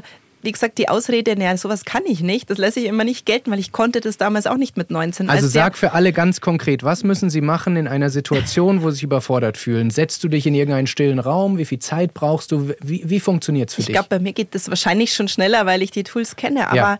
ich finde es erstmal wichtig, mal durchzuatmen. Mhm ein Glas Wasser zu trinken mhm. und erstmal runterzufahren. Ich mag ja sehr gern auch diese Übung mit der liegenden Acht. Ich weiß nicht, ob du die kennst, mit der Lemniskate, wo man. Nee. Äh, die liegende den, Acht ist ein Zeichen von Unendlichkeit. Genau, wo man mit den Augen die liegende Acht nachzeichnet. Ah, Ihr okay. seht das jetzt bei mhm. mir. Also ähm, damit werden die linke und rechte Gehirnhälfte wieder miteinander verbunden. Und äh, ich mache diese Übung zum Beispiel gern, wenn ich abends nicht einschlafen kann, weil viele Gedanken da sind. Und ich mhm. mache das auch oft mit den Kindern, wenn die so ein bisschen mhm. komische Gedanken haben. Finde ich, finde ich eine ganz einfache Sache, gibt es auch nette Büchlein drüber. Und dann erstmal, wie gesagt, man kann es auch aufschreiben. Also ich finde es immer auch gut, die Dinge auf den Zettel zu schreiben und zu sagen, okay, eine Spalte Worst Case, eine Spalte Best Case. Mhm. Was kann passieren? Einfach alles aufschreiben, was einem so in den Sinn kommt und dann mal durchlesen. Wir nennen es Downloading Your Day. Genau. Dass einfach die Wirklich Dinge mal, mal die rauskommen. Dinge aus, aus also man sollte überhaupt die Dinge, die einen beschäftigen, auch bevor man ins Bett geht, ja wirklich aufschreiben. Ich bin da auch schlecht, das muss ich ganz Mhm. ehrlich sagen. Ich bin immer so jemand, ich kann mir, ich kann das ganz gut mit mir selber oft ausmachen, aber ich muss mich auch daran erinnern, schreib's auf, weil es ist dann auch draußen und man Kleiner Tipp auch für, sorry, wenn ich Ja? unterbreche, kleiner Bitte. Tipp für Menschen, die zu faul zum Schreiben sind. Nehmt euer Handy, macht die Sprachmemo-Funktion an und quatscht es rein, als würdet Mhm. Ja. ihr mit euch selber reden. Selbst das ist besser, als es nur Genau. im Kopf äh, Ja. die ganze Zeit äh, nur äh, rumwabern zu lassen. Absolut. Also Kommunikation ist auch ein ganz wichtiges Thema mit Ja. sich selbst und auch mit anderen Menschen, weil da oft viele Dinge, die man ja, diese Erwartungshaltungen, das ist, kommt genauso, also sind wir wieder bei dem Punkt Worst und Best Case. Wir interpretieren oft Sachen und Dinge in Situationen hinein, die einfach Ja. nicht richtig sind von der Dosierung. Und Kommunikation mit sich selbst und mit seinem Umfeld ist unheimlich wertvoll und, und wichtig und äh, wie gesagt, die Dinge aufzuschreiben. Ich glaube, da hat man schon viel gemacht und das ist gar nicht so schwer. Man muss es halt einfach machen und umso öfter man es macht, umso leichter fällt es auch. Und wer jetzt denkt, ich habe keine Zeit dafür, guckt euch bitte mal eure Screen Time im Handy an. Bei den meisten Menschen würde ich sagen, die ist zwei Stunden plus pro Tag. Ja. Ja, Wenn man nur fünf Prozent dieser Zeit rausschneidet und das in eine Übung, wie du sie gerade äh, skizzierst, investiert, ist man, was die mentale Fitness betrifft, schon einen signifikanten Schritt weiter. Aber diese Viertelstunde, so geht es mir, wenn ich abends ins Bett gehe, das ist eigentlich für mich die perfekte Viertelstunde. Oder? Ja. Kannst zur Ruhe kommen, den Tag nochmal Revue passieren lassen Mhm. und da kann ich mir irgendwie Sachen vorstellen, wieder wie es weitergeht. Ja, genau. Jeder hat da, glaube ich, so seinen, seinen Zeitslot und dann den muss man sich nehmen und vielleicht auch fest integrieren in seinen Tagesablauf. Absolut. Du hast jetzt schon mehrfach deinen Mentaltrainer angesprochen und im Buch skizzierst du, dass es eine Übung gibt, äh, wo er dir beigebracht hat, egal wie schlimm es im Leben ist, es gibt immer fünf Optionen. Genau. Du hast es nicht ausgeführt, deshalb vielleicht könntest du es hier machen. Wie sieht diese Übung aus und, und was können wir davon äh, mitnehmen? Du, das ist eigentlich ganz banal, weil die Übung besteht daran, zu wissen, dass es immer mindestens fünf Optionen gibt. Mach mal ein Beispiel. Na, ja, es gibt für alles immer fünf Optionen. Also ich kann dir gar kein konkreten, konkretes Beispiel geben, aber ähm, wir haben darüber diskutiert in, unser, in unseren Workshops fürs Buch und haben, sind da drauf gekommen, dass es für viele Dinge nicht nur das eine richtig gibt. Und ähm, naja, vielleicht habe ich ein Beispiel aus meiner Karriere, das auch ein Gerne. bisschen greifbar ist. Als ich aufgehört habe, haben viele zu mir gesagt, ja, was machst du denn jetzt? Und ich war da immer, habe immer geschmunzelt, weil ich habe mit meinem Mentaltrainer vorher die Übung gemacht, welche Optionen gibt es denn? Und es gibt ja nicht nur die eine Option, wir haben dann verschiedene Wege aufgezeichnet, wo könnte es dann hingehen? Was sind denn meine ganzen Talente? Was mache ich gern? Wo kann ich mich sehen? Und ich glaube, das waren sogar mehr als fünf Optionen. Und wenn ich die Frage kriege, äh, ja, bist du da nicht irgendwie in ein Loch gefallen danach? Habe ich immer gesagt, nein, weil ich, ich hatte eigentlich so viele Optionen. Ja, welche Optionen hattest du denn? Du hast bis dahin Biathlon gemacht und bist durch den Wald gelaufen. Ja, ich hatte viele Optionen, weil ich mir viele überlegt habe. Weil ich mir überlegt habe, was könnte ich machen. Witzigerweise ist überhaupt keine dieser einzige, also keine einzige dieser Optionen eingetreten, weil ja, also Gott sei Dank hat der Hype angehalten und die Leute äh, mochten mich nach wie vor ganz gern und es gab immer noch viele Interviews und, und Partnerschaften und es war eine spannende Zeit. Aber du hattest nie Trotzdem- den Zustand von Angst, Richtig. weil du die fünf Optionen Richtig. hattest. Und wusste- vielleicht auch daraus sind eben diese Genau. anderen Optionen entstanden. Richtig, es, es gibt nicht nur den einen richtigen Weg und es gibt immer wieder Zwischenabzweige und es gibt immer wieder andere Möglichkeiten. Und das ist ja auch das Thema, wenn es mit dieser Zielsetzung vielleicht nicht klappt. Wenn die Ziele vielleicht zu ambitioniert waren, dann gibt es bestimmt einen Abzweig, dann gibt es bestimmt eine andere Option. Und ich glaube, das ist auch was, was wir uns bewusst machen sollen. Es gibt nicht nur den einen Weg mit der Sackga- Sackgasse und dann ist Schluss, sondern es gibt immer viele verschiedene Wege und Optionen. Ja. Ich möchte ein bisschen äh, weitergehen auf ein weiteres Element von mentaler Stärke und das ist der Selbstwert, ein, ein gesunder Selbstwert. Auch den thematisiert ihr an, an, an vielen Stellen und Menschen, die sich ein bisschen mit Psychologie, mit mentaler Stärke beschäftigen, würden sagen, dass es vielleicht das Epizentrum von mentaler äh, Stärke ist. Hat viel mit Erziehung, mit Glaubenssätzen, mit Kindheit zu tun, aber auch wie man einfach auf sich selber guckt. Und auch viele Peak-Performer schreiben äh, über, über den Selbstwert äh, bei euch und ähm, eine Szene Szene ist mir äh, im Kopf geblieben, wo du äh, genau beschreibst, als du nach äh, deiner ersten äh, Goldmedaille in Vancouver äh, in deinem äh, Zimmer sitzt und dich für die weiteren Wettkämpfe motivieren musst. Und ähm, eine Zeile sagst du, dass du dir äh, dessen bewusst bist, dass du mehr als dein sportlicher Erfolg bist. Du bist als Mensch wertvoll, äh, so wie du bist. Das klingt jetzt sehr platitüdenhaft mhm. und steht in jedem Ratgeber, wer ein Selbstwertproblem hat, soll sich dessen äh, bewusst sein, dass er nicht sein Job ist und so. Meine Frage an dich oder an euch beide gerne ist, wie schafft ihr es, es wirklich zu fühlen, weil viele Peak-Performer koppeln ihren Selbstwert, ihren Wert als Mensch ganz eng an ihre Erfolge und an ihre Leistung. Und wenn die nicht stimmen, ähm, dann haben sie ein Problem, was ihre Identität betrifft. Mhm. Wie können wir das fühlen und nicht nur einfach lesen oder, oder uns vorsagen? Ich glaube, das wäre jetzt gelogen, wenn man sagt, dass man das immer fühlt und permanent da ist.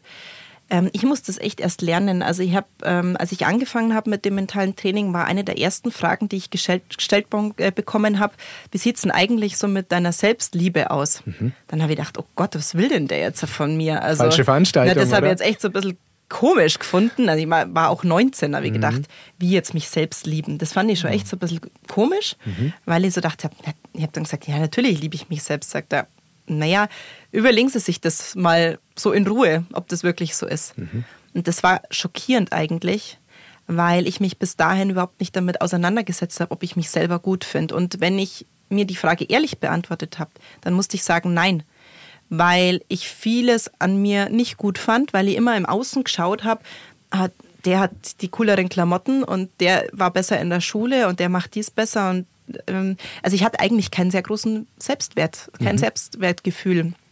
Und das war schon viel Arbeit, mir das auch zu erarbeiten, dass ich mich selber mal in den Arm nehmen konnte, so mhm. innerlich, auch mich vielleicht so mal zu umarmen, zu sagen, ja, ich liebe mich so, wie ich bin. Mhm. Das ist das ist vielleicht leicht gesagt, aber spürt man es auch. Und das immer wieder beim Thema, man muss es üben. Man muss es üben und, und wie üben. sieht so eine, ohne ja. jetzt alle Details zu schildern, aber wie ja. sieht so eine Reise aus? Wie kann man das lernen? Weil ich glaube, viele, die zuhören würden, wenn sie ehrlich mit sich sind, auch sagen, dass sie das ja. nicht ohne weiteres so können. Ich glaube, das hat bei mir auch lang gedauert, bis ich das aus Überzeugung sagen konnte. Weil ich habe mich jetzt vorher nicht schlecht gefühlt, weil ich, ich hatte jetzt nicht das Gefühl, dass ich mich selbst nicht lieb. Aber es war jetzt kein sehr intensives Gefühl, sagen wir mhm. mal so. Mhm. Und die Liebe halt vielleicht eher verbunden mit dem Partner, mit anderen Dingen, mit der Familie und so, aber wenig mit sich selbst. Und ich glaube, das haben ganz viele so. Und ja, also bei mir hat das schon lange gedauert und ich habe auch immer wieder gehadert dazwischen, ob ich mich wirklich so lieb oder wie auch immer. Und das hat nichts mit Überheblichkeit zu tun mhm. oder mit, mit ähm, eingebildet sein oder so, sondern es ist was sehr, sehr Gesundes, mal stolz auf sich selbst zu sein. Und das ist uns ja ein bisschen abtrainiert worden. So Eigenlob stinkt. Bescheiden sein. Genau, bescheiden sein. Und ich komme auch aus so einem sehr bodenständigen mhm. ähm, Elternhaus, wo das schon eher so war, ja nicht auffallen. Jetzt, also da war man jetzt nicht unbedingt derjenige, der durch die Welt gelaufen ist und gesagt hat, hey, schaut mich an, ich bin der Allerbeste hier. Mhm. Und das Schuster ist es ja auch nicht. Das ist es ja, ja auch nicht. Auch ja, aber diese alten Glaubenssätze, die mhm. machen ja ganz viel mit uns. Und es mhm. ist auch nicht einfach, diese alten Glaubenssätze loszuwerden oder sie zumindest so umzuschreiben, damit sie sich besser anfühlen. Ähm, Christian, wie war das bei dir? Oder wie ist das bei dir? Wie gehst du mit dem Thema um? Also ich habe mir wenig diese Frage selber gestellt. Ja. Mhm. ja. Ähm, immer sehr stark geschaut, wie wirkst du auf andere, wie kannst du mhm, dein Umfeld klar. recht machen, ähm, ähnlich erzogen vermutlich, so ja, allen recht machen. Und, ähm, aber ich äh, sehe die Ursache ganz klar in der Erziehung, mhm. weil ähm, bei uns zu Hause wurde nicht gelobt. Da wurde nicht gesagt, das hast du gut gemacht oder sonst was. Mhm. Also, so nicht gelobt ist oder nicht geschimpft ist, gelobt ja. nur bei uns ja. in Niederbayern. Und ähm, das ist ein Thema, das mir lange Probleme gemacht hat in meinem Job, weil ich selten zum Mitarbeiter mal sagen konnte, hey, hast echt einen geilen Job gemacht. Oder, mhm. ähm, also, dass du selber lobst dann genau, in dem Moment, gell? Ich, ich war das nicht gewohnt, habe gesagt, okay, passt schon, ist so unser mhm. bayerischer mhm. Ausdruck mhm. dafür.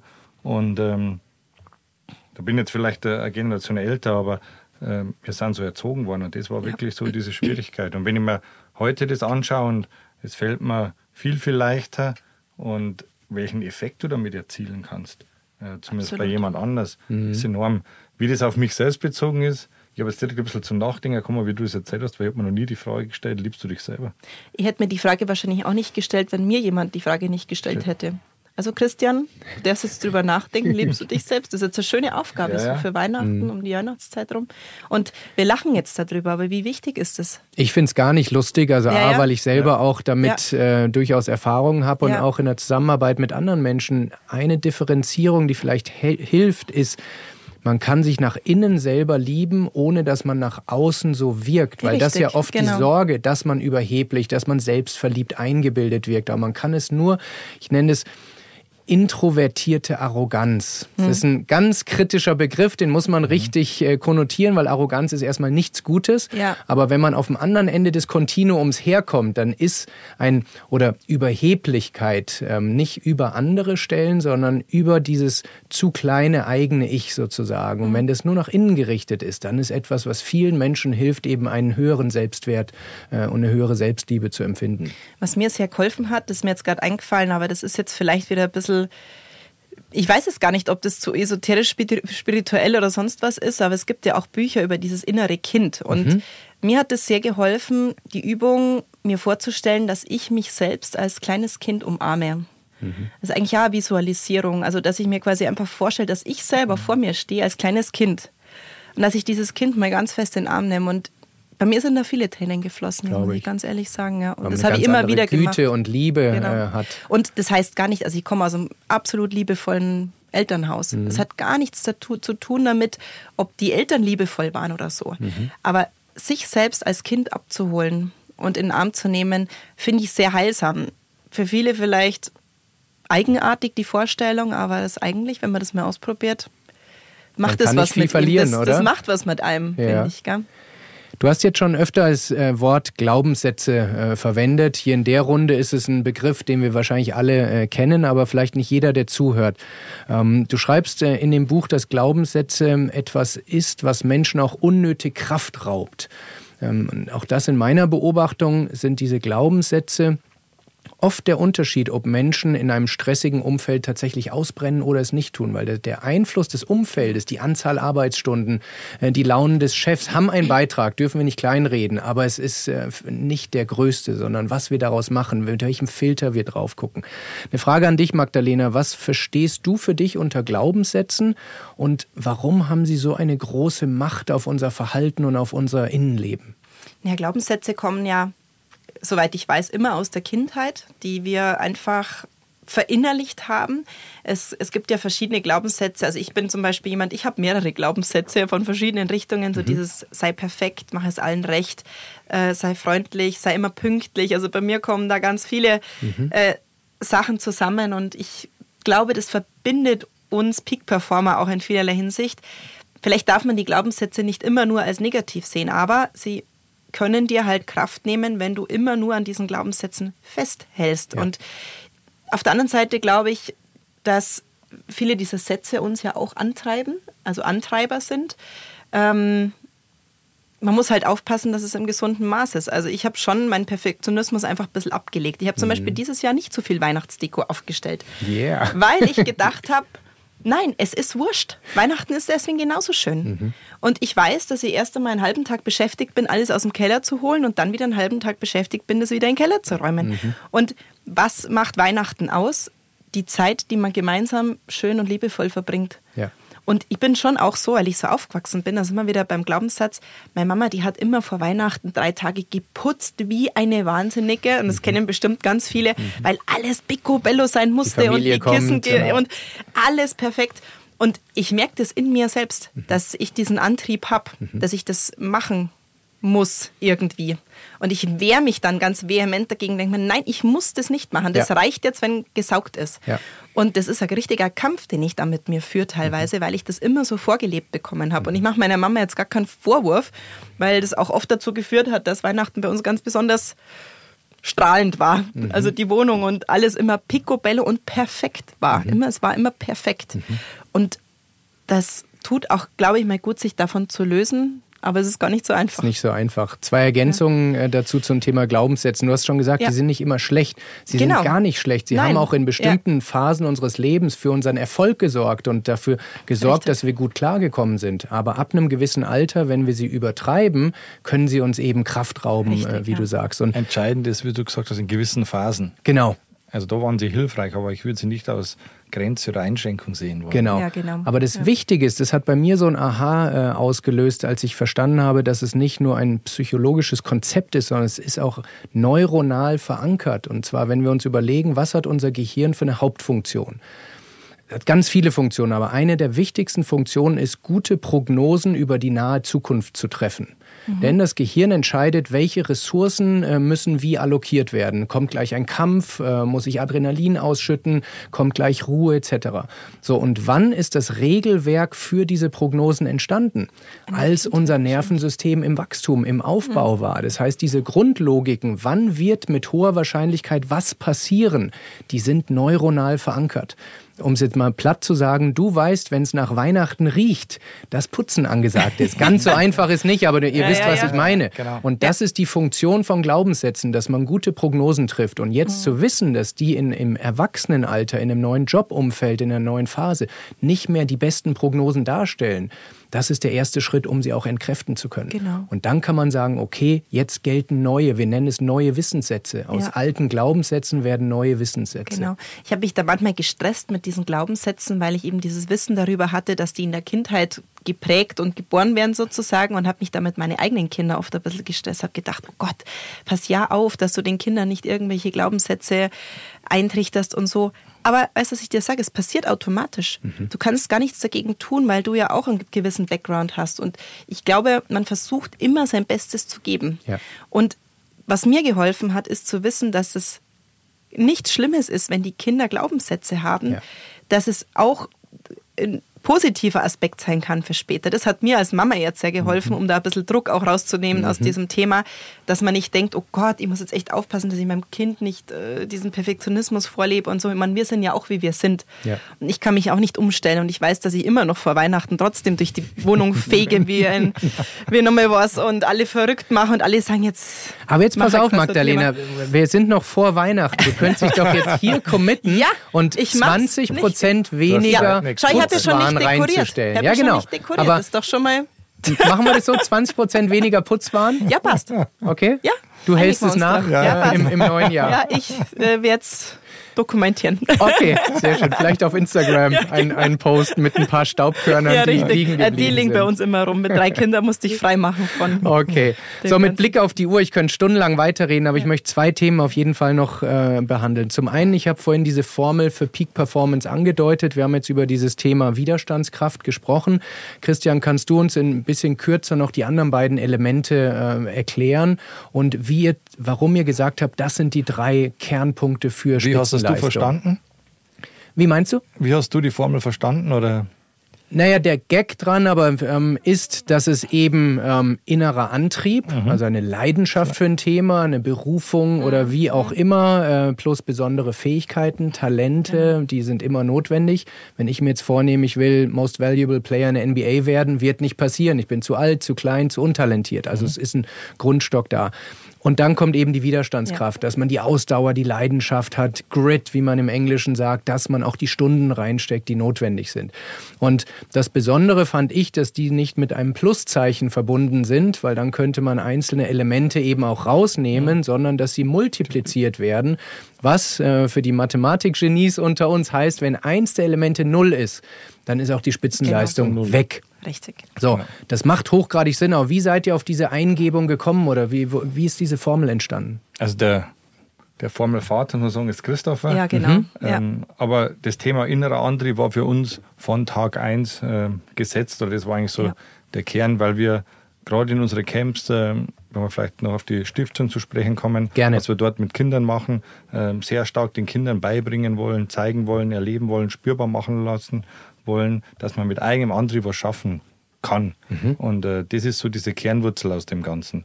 Und ähm, das ist wichtig, dass man diese Basis hat. Ich würde mal sagen, ohne diese Basis ähm, ist ganz schwierig. Oder wenn ich nicht will, Ähm, Opa hat immer gesagt zu mir, ein Hund, den du auf die Jagd tragen musst, kannst du nicht brauchen. Mhm. Und das ist quasi das Synonym dafür. Darf ich hier also, kurz einhaken, ja. weil man sieht, finde ich, gerade in, in Sportbereichen schon Kinder, die von den Eltern dahingetragen werden. Mhm. Wie geht ihr mit solchen Familienkonstellationen um, wo ihr seht, da ist eigentlich nicht vom Kind die originäre Leidenschaft, sondern da steckt schon auch Druck von den Eltern dahinter? Also ganz klar den Kindern über Neugier verschiedene Sachen. Probier dich aus, probier das, wo du Lust, Leidenschaft hast. Und ähm, wir vermitteln den Kindern auch ganz klar, auch wenn es vielleicht ich als Nicht-Vater viele Eltern nicht hören wollen, mach nicht alles, was die Eltern sagen. Mhm. Oder, ähm, unser Peak Performer Kollege Huber Thomas hat da so einen ganz interessanten Vortrag und ich finde es immer ganz gut, wenn er den, den Kindern so äh, durchgeht, erzählt. Und äh, für mich ist dann immer der Nachgang, wenn die Camps dann zu Ende sind, die Kinder kommen nach Hause und rufen mich die Eltern an, ja, wie kann der sagen, der soll nicht auf mich hören? ja, das habe ich ja zum Thomas gesagt. Meine Kinder saßen in der ersten Reihe und er sagt, er hört nicht auf eure Eltern. Aber wenn man das ein bisschen ja. differenzierter anschaut, ja. dann ist es so. Macht das, wozu ihr Bock drauf habt, so, wozu mhm. ihr Leidenschaft habt. Oder ähm, wir haben ein, schönes Beispiel mit deiner Tochter eigentlich. Mhm. Und äh, genau das zeigt es. Also nur so kann der innere Antrieb sich entfalten und so kann Spitzenleistung entstehen. Wir wollen aber auch ganz klar sagen, Ziel unserer Camps ist nicht, nur Spitzenleister, nur Olympiasieger, Weltmeister mhm. zu züchten, sondern wir wollen den Kindern einfach zeigen, du kannst aus eigenem Antrieb was schaffen, das kann Spaß machen, das macht Spaß du hast Freude am Leisten, alles ist gut. Ich möchte das nochmal wiederholen. Ich habe es mir auch hier notiert. Es geht nicht darum, neue Olympiasieger zu züchten. Nein, denn da bin ich auch nicht. ehrlich, als ich ja. Überschrift gelesen habe, dachte ich mir, oh, das ist so ein mhm. Elite-Zirkel, wo, wo die nächste Generation an Supersportlern hochgezüchtet wird. Aber das ist es gar nicht. Gar nicht, genau das Gegenteil ist das. Wir haben aus allen sozialen Schichten äh, jeder kann teilnehmen, jedes Kind kann teilnehmen und das beginnt schon dort und dort sind wir wieder beim inneren Antrieb die Anmeldung für unsere Kidscamps funktioniert nicht über die Eltern. Mhm. Das Kind muss ein 10- bis 20-sekündiges Bewerbungsvideo schicken, Schön. warum es teilnehmen will. Wow. Jedes Kind kann heutzutage mit dem Handy umgehen mhm. und äh, dort ist schon der erste Schritt, okay, ich will das machen, ich will mhm. das tun.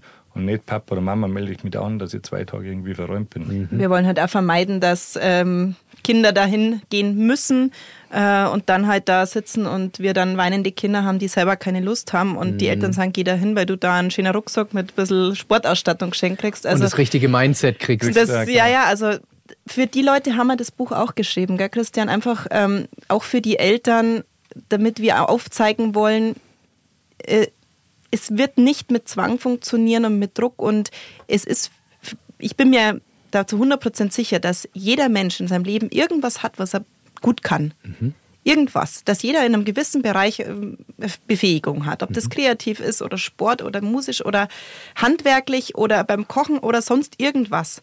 Und ich finde, unsere Aufgabe als Eltern, und das wollen wir auch vermitteln, ist herauszufinden, was passt zu meinem Kind. Mhm. Weil dieses Thema, wie du sagst, die, die Eltern, die die Kinder zum Sport tragen, weil sie wollen, dass er Fußballstar wird oder dass er mhm. Handball spielt, weil halt man, man, sich das so vorgestellt hat. Man selber nicht geschafft hat es vielleicht. Es wird nicht so, funktionieren. Ja. Es wird nicht funktionieren. Und bei mir war das auch nicht so. Meine Eltern haben mir die Möglichkeit gegeben, dass ich das machen kann. Mhm. Ich bin, mein, also die Langlaufloipe geht bei uns direkt am Haus vorbei. Ich bin quasi aus der Haustür raus in die Langlaufloipe rein und habe, ich habe selber gemerkt, das ist genau meins.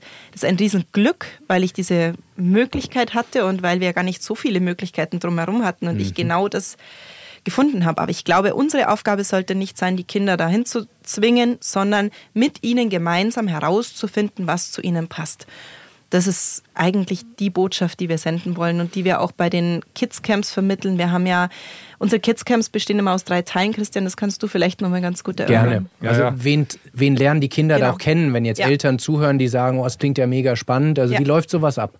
Äh, die Kinder sind grundsätzlich zwei Tage bei uns. Mhm. Äh, es kann sich jeder anmelden. Die Camps sind immer regional. Es geht immer über Social Media, es geht über regionale Medien, äh, wo Werbung gemacht wird. Mhm. Ähm, und dann melden sich die Kinder an, wie gesagt, mit so einem kleinen Bewerbungsvideo. Mhm.